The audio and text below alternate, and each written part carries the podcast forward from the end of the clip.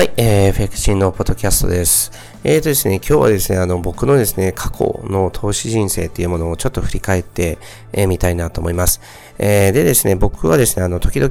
えっ、ー、と、過去を振り返ってですね、その今とかですね、将来とかに、まあ、それを活かすっていうのを結構やるんですね。やっぱりその、あの、学校の、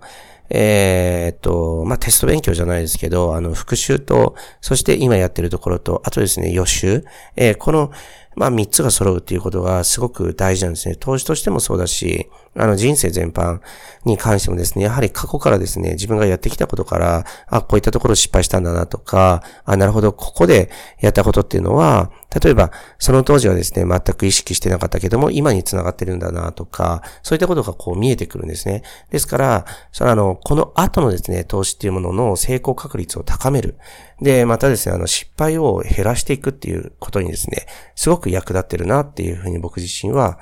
えー、強く、えー、思っています。で、あの、じゃあ早速ですね、僕のまあ過去のですね、投資っていうのをちょっと考えてみたいんですけど、あの、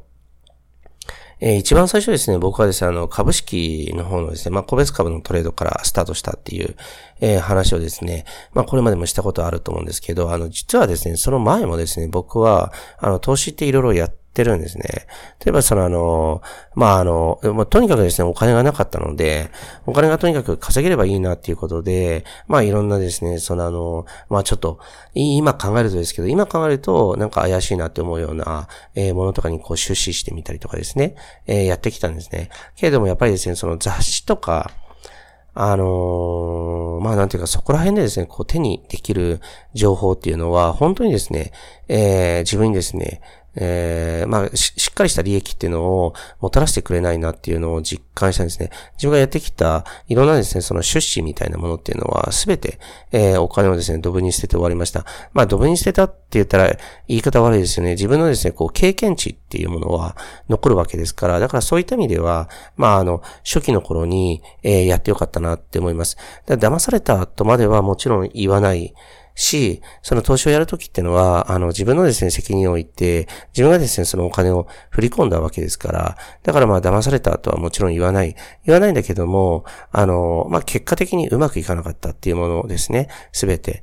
はい。で、あの、そこからですね、やっぱり自分で、これは自分で管理できるっていうことが大事なんだっていうことで、まあ、株式の始めるわけですけど、株式の方はですね、まあ、やっぱりね、あのー、まあ、えー、これも結果的にうまくいかないですね。一番のですね、打撃は、ニューヨークの同時多発テロですね。2001年9月11日かなその時に起こったわけですけど、えっ、ー、と、それまで株でやっててですね、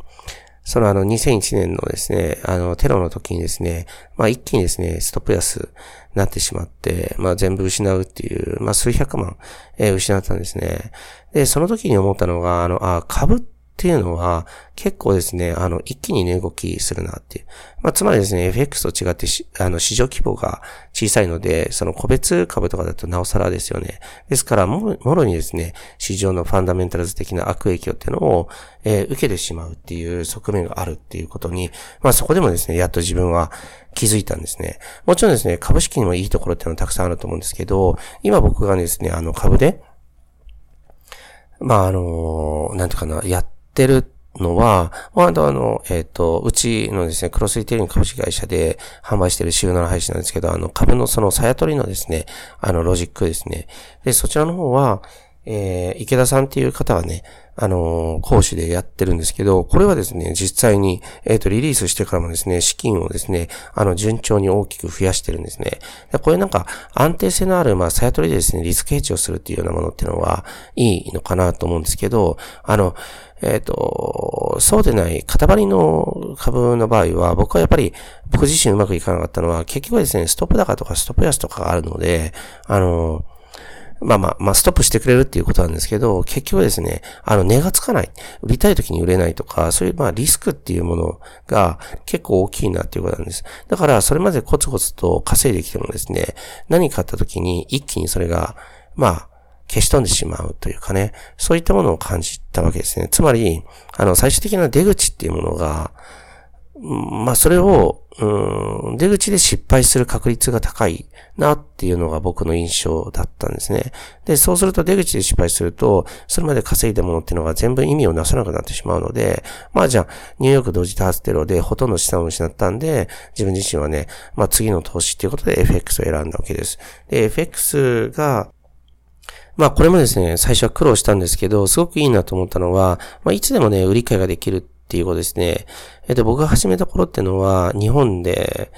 えー、FX がですね、個人投資家にこう解禁されて間もない頃だったので、手数料も結構ね、高くて、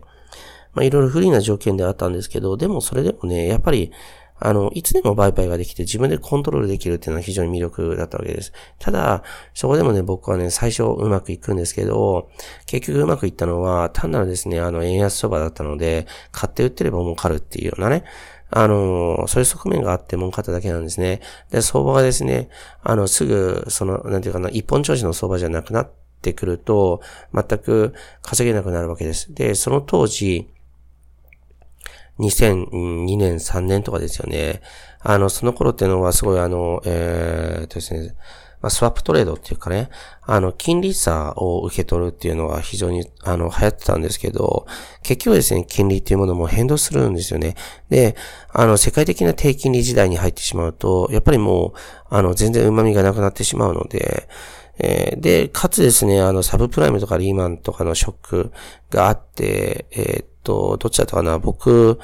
が経験した時っていうのは、もう本当にですね、あの、100円ぐらいだったオーストラリアドルがですね、50円ぐらいに下がったりとかするんでね、つまり半分になるんですね。もはやこう、あの、ホールドできないんですよ。だからその長期投資っていうのはすごく、そのやっぱり結局それも、あの、出口ですよね。そういったのがうまくいかないなっていうのを、やっぱり学んだんですね。で、それから僕自身は、えっ、と、売ったり買ったりっていうのをこう繰り返す。まあ、いわゆるですね、その、あの、実際に、本当の意味でのトレードっていうものに、まあ自分の目を向けて、そっちに移行するんですね。ただ、そうなるとですね、えっ、ー、と、トレードの回数が増えるし、えー、相場の中でこう、損金も出さなきゃいけないので、えっ、ー、と、それによってですね、こう、トータルでの収支のバランスっていうものが、やっぱりうまく取れなくなったんですね。で、そこで初めて自分は、あ、トレードっていうものは、ロジックというか、何かしらのやり方を学ばなきゃいけないんだなっていうのに、やっと気づくわけですね。で、それからもうロジックの研究というか、手法の研究っていうのを、まあ、次々やっていって、それで、まあ、あの、今、今でも、あの、分かってることなんですけど、えっ、ー、と、必ず言えることは、なんか裏道みたいなのってないなっていうことです。あの、結局はですね、あの、きちんとした知識を得て、しっかり練習してやる。それしかですね、裁量トレードの成功はないなっていうことに気づきました。まあなんかあの、えっ、ー、と、証券会社の違い、そのレートの差とかに注目してやるトレードとか、もういろいろやりました。で、やったけども、結局はですね、あの、王道しかないんだなっていうことに気づいて、そして、まあなんかいろんな裏道みたいなね、そのトレードとかに、まあお金とか時間を費やすぐらいだったら、もうしっかりと勉強してやるっていう、その方が絶対近道だっていうふうに思って、僕はやっぱり、あの、勉強したんですよね。で、まあ勉強して一番自分自身が、やっぱりあのー効果が出たなって思ってるのは、その、今でも僕がですね、あの、僕自身のコンテンツとして、あの、まあ、あの、一般に公開しているあの、あの、LINE トレードですよね。その LINE トレードっていう風に名前を付けてるわけですけど、実際はですね、その、相場の動きそのものをどういう風に読むかっていうことなんです。で、ロジックっていうのはまた別にあるわけですね。ロジックは僕もたくさん持ってるんですけど、あの、ロジックっていうのは、あの、まあ、言ってみれば単なるルールなんですね。だから、そのルール通りやってですね、資産を増やすっていうのは結構難しいんです。で、これ逆説的に聞こえるかもしれないけども、ルールっていうのは、そのトレードに、えっ、ー、と、取り組みやすくするための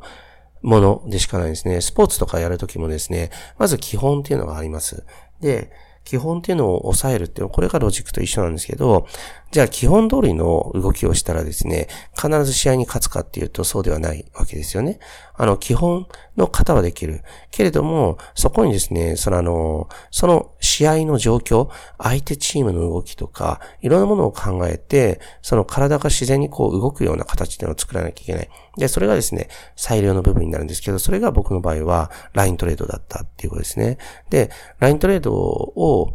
まあ、うーん、その相場に合わせてね、ライントレードをやるようになって、ロジックが一気に生きてきたんですね。で、そこで僕が分かったのは、えっ、ー、と、ロジックというのはルールなので、ルール通りやってもですね、負ける相場は負けるんだっていうことですね。で、まずはですね、そのロジックがですね、負けやすい相場。えー、をですね、裁量によって省くっていう、それをやったんですね。それだけで結局ですね、負け相場で入る確率が減るので、あの、利益が残るようになったわけですね。で、そうやってですね、僕自身は FX でのトレードっていうのをこう確立していく。で、ただですね、今度次の壁っていうのがあって、それはですね、そのいろんなロジックを、えー、使うわけですけど、その、あの、その年とか、その時とかでですね、あの、去年は通用したロジックが今回は通用しないとかっていうことが多々あるようになったんですね。で、家とかを使われてる方ってわかると思うんですけど、例えば家をね、購入して走らせてみて、あの、マイナス続きだっていうこととかあるんですよ。で、それでその家をですね、捨てるっていうのはすごいもったいなくて、実はですね、あの、翌年になると、その家がプラス続きとかっていうことはあるんですね。だから、 EA自体を僕は否定するっていうのは、まあもちろんないんだけども、ロジックと EAっていうのはすごく似てるんですね。ルールなんですよ。だから、その相場が合わないそのロジックに合わないってなったら、やっぱり負けを作ってしまうんですね。ですから、必ずですね、そのルールを使うときっていうのは、裁量の余地っていうのは必ず残すべきかなっていうふうに思います。で、僕の場合はそれがライントレードだったわけですけど、例えば A というロジックが今年通用するけど、えっ、と、えっ、と、翌年は通用するとは限らないとかっていうような現実が見えてきたんですね。それでですね、僕は、えっ、と、複数のロジックをですね、えっ、と、所有するっていうことに目を向けたんですね。あの本当にですね、まあ、もう何百ですね。僕の場合は。で、それらをですね、あの、1個、2個、3個っていうふうに、こう、ロジックをですね、まあ、手に入れていくと何が違ってきたかっていうと、あのなんていうか、あの、そのロジックごとの動きを、なんていうのかな、一緒にするっっていうか、そういうことができるようになったんですね。あのー、その、A というロジックにもメリット、デメリットがあるし、B というロジックもメリット、デメリットがあるんですけど、いろんなロジックを持つことによって、えっ、ー、と、それぞれのメリットだけを、が一致したところで使うというか、ちょっと違うんだけども、まあイメージとしてはそういう風にロジックが使えるようになってきたわけなんです。で、それができるようになってくると、その、またさらにですね、ライントレードが生きてきたんですね。で、最終的にですね、僕自身は、あ、ロジックっていうのは、やっぱり増やし続ける方がいいなっていうふうに思ったし、で、ロジックを増やし続ければ続けるほど、そのライントレードの組み合わせで生きてくるなっていうのが分かってきたんです。で、あの、難しい場合は、そのあの、えっ、ー、と、ロジックをこう複合的に使うっていうよりは、あの、すべてのロジックをこう同時に走らせる。その年とかその月にですね、あの、効果がある、えっ、ー、と、ロジックだけをですね、同時に全部ポジションを走らせて、それでそこにこう裁量を加えていく。つまり、そのロジックの、えっ、ー、と、有効性が低いところではポジションを持たないとかね、そういったことをやっていくっていうのは、これが一番ですね、利益が残るなっていうことが分かってたわけですね。で、あの、ものすごく簡単に言っちゃうと、例えば、あるロジックがですね、そのトレンド相場でしか通用しないロジックだとしたら、レンジがですね、ずっと続いているような、えー、時にですね、そのロジックを発動させてもですね、うまくいかないって、これ分かりやすいですよね。そういったことがあるんです。そのロジックは。で、えー、っと、その、例えば通貨ペアとかもですね、あの、今年のユーロドルはこのぐらいのボラティリティで動くけども、え、っと、来年のユーロドルは、あの、違うとか、まあ言ってみれば1分1秒違うわけですよね。だから、ロジックのそのズレみたいなものも必ず出てくるわけなんです。だからそれを補正していくのが、えー、最良なんですね。自分の場合はそれがライントレードっていう形です。で、ライントレードで補正しながら、その、今年は A, B, C, D, E っていうこの5つを使って、やるっていうような感じで利益を残すようになったわけです。なんか投資ってね、全部そういうふうにね、あの、やっぱり新しく新しくこうアップデートしていかなきゃいけないんだなって思いました。で、あの、トレードで利益が残るようになってくると、今度はですね、それを保全したりとかっていうのをやるわけなんですけど、今度それもですね、非常に難しいんですけど、あの、僕自身はラッキーな、その、まあ、人との出会いがあってね、あの、えっ、と、利益がきちんと残りやすいような、その投資案件だけをですね、紹介してもらうっていうようなことが可能になったんですよ。で、それを、えっ、と、活用させてもらうようになってから、やっぱり資産っていうものが、あの、どんどんこう増えるっていう感覚ですよね。えっ、ー、と、減るんじゃなくて増える。その投資をやってですね、やっぱり減っていくことって結構あるんですけど、そうじゃなくて、増えていくっていうことを実感できた、その資産運用との出会いっていうのは大きいですよね。で、トレードで稼ぐ、そしてそのお金を資産運用で、また安全に手堅く、例えば年利15%とか20%とかで回すとか、そういったことをやっていくことでですね、あの、大きな資産が、えっ、ー、と、増えていった。で、これを僕はそのトレードで稼いで、あの、貯金に回してたら何もないわけなんですね。そのトレードの収益だけなんです。で、もちろんですね、トレーダーという職業は、あの、夢があって面白い仕事だし、いいと思うんですけど、そのトレードでですね、こう稼げるようになったら、その稼いだお金っていうのは、やっぱり、あの、一部は貯金、で、一部は、えっ、と、資産運用みたいな風にこう回していくのがいいのかなっていう風に思いました。で、えっ、ー、と、まあ、まあ今ですね、あの、この、えっと、ポッドキャストを聞いてくれてる人とかは、やっぱりですね、そのアセットキューブっていう会社から、その資産運用のね、ノウハウとか、その、ま、投資クラブみたいなね、皆さんでこうコミュニティを作ってもらうっていうか、そういったものとかのですね、映像とかが流れてると思うんですけど、これは僕自身で、あの、なんていうか、僕ってそんなにね、あの、人脈とかってないんだけども、そこに出てきてる、こう、池田さん、その人と、僕がこう、繋がってさえいればですね、まあ何でも、まあ教えてもらえるというか、何でも池田さん経由でね、あの、できるんで、すごく僕はそれで助かってるんですね。で、僕自身で言えば、池田さんから紹介してもらったものとかでの成功確率は過去において100%です。あの、利益を生まなかったものってのはないんですよね。で、ないんだけども、あの、そこもですね、やっぱり、えー、っと、ちょっとまあなんか僕はこれがいいなって思った投資とかも、例えば池田さんにストップかけられたりとかっていうのはあるので、やっぱりその投資の目利きみたいなものっていうのは、やっぱりなかなか難しいもんだなっていうふうに思いました。だからそういった難しいところっていうのは、あのむしろね、人生って時間限られてるから、専門家に任せてしまえばいいのかなって僕自身は今は思ってます。で、あの、まあまあそういう感じでね、僕自身は、そのトレーダー、そして投資家、まあ経営者っていう風に進んできてるんですけど、こういうですね、変遷っていうものを、あの、時々こうやって思い出すことによって、あ、なるほど、自分のやり方っていうのは間違ってないなとか、もしこれ間違ってたら、あの、修正してたりとかね、そういうことをしなければいけないので、それで僕はこう、過去をね、あの、振り返ったりして、次に活かすっていうことをやってます。で、今後の自分自身は、トレードを続けていくんですけど、トレードのですね、時間っていうものは、とにかく減らしていこうかなと思います。で、やっぱり一番はお金に稼いでもらうっていう、そのあの、投資ですよね。あの資産運用ですよね。そういったものの割合をこう増やしていこうかなっていうふうに思っています。で、えっ、ー、と、かつですね、まあ、会社も僕は経営してるので、その経営してる、あの、経営のところもね、一気にこう、うん財務状況を良くするとかっていうよりは、地道に、あの、形作っていくっていうところに目を向けてやっていこうかなと思っています。まあ、何やと思うのはですね、自分自身は、その、トレードと出会ったのは本当良かったし、あの、途中でトレーダーやめなくて良かったな、やめてたら本当今がないので、えー、やめなくて良かったなっていうのと、あとは、やはり資産運用ですね。これも、情報、いい情報っていうのは出回らないんですね、世の中に。だから、えっ、ー、と、そういう情報を持ってる信用できる人との出会いっていうことがあった。それらによって、僕自身のその資産っていうものは爆発的に増えたなって思うし、このいい流れを今後も維持していきたいなと思っています。はい。あの、ぜひ、えー、ちょっとこのポッドキャストがね、皆さんのその投資家としての人生にこう参考になればいいなと思います。はい。以上です。今週の放送はいかがでしたでしょうか？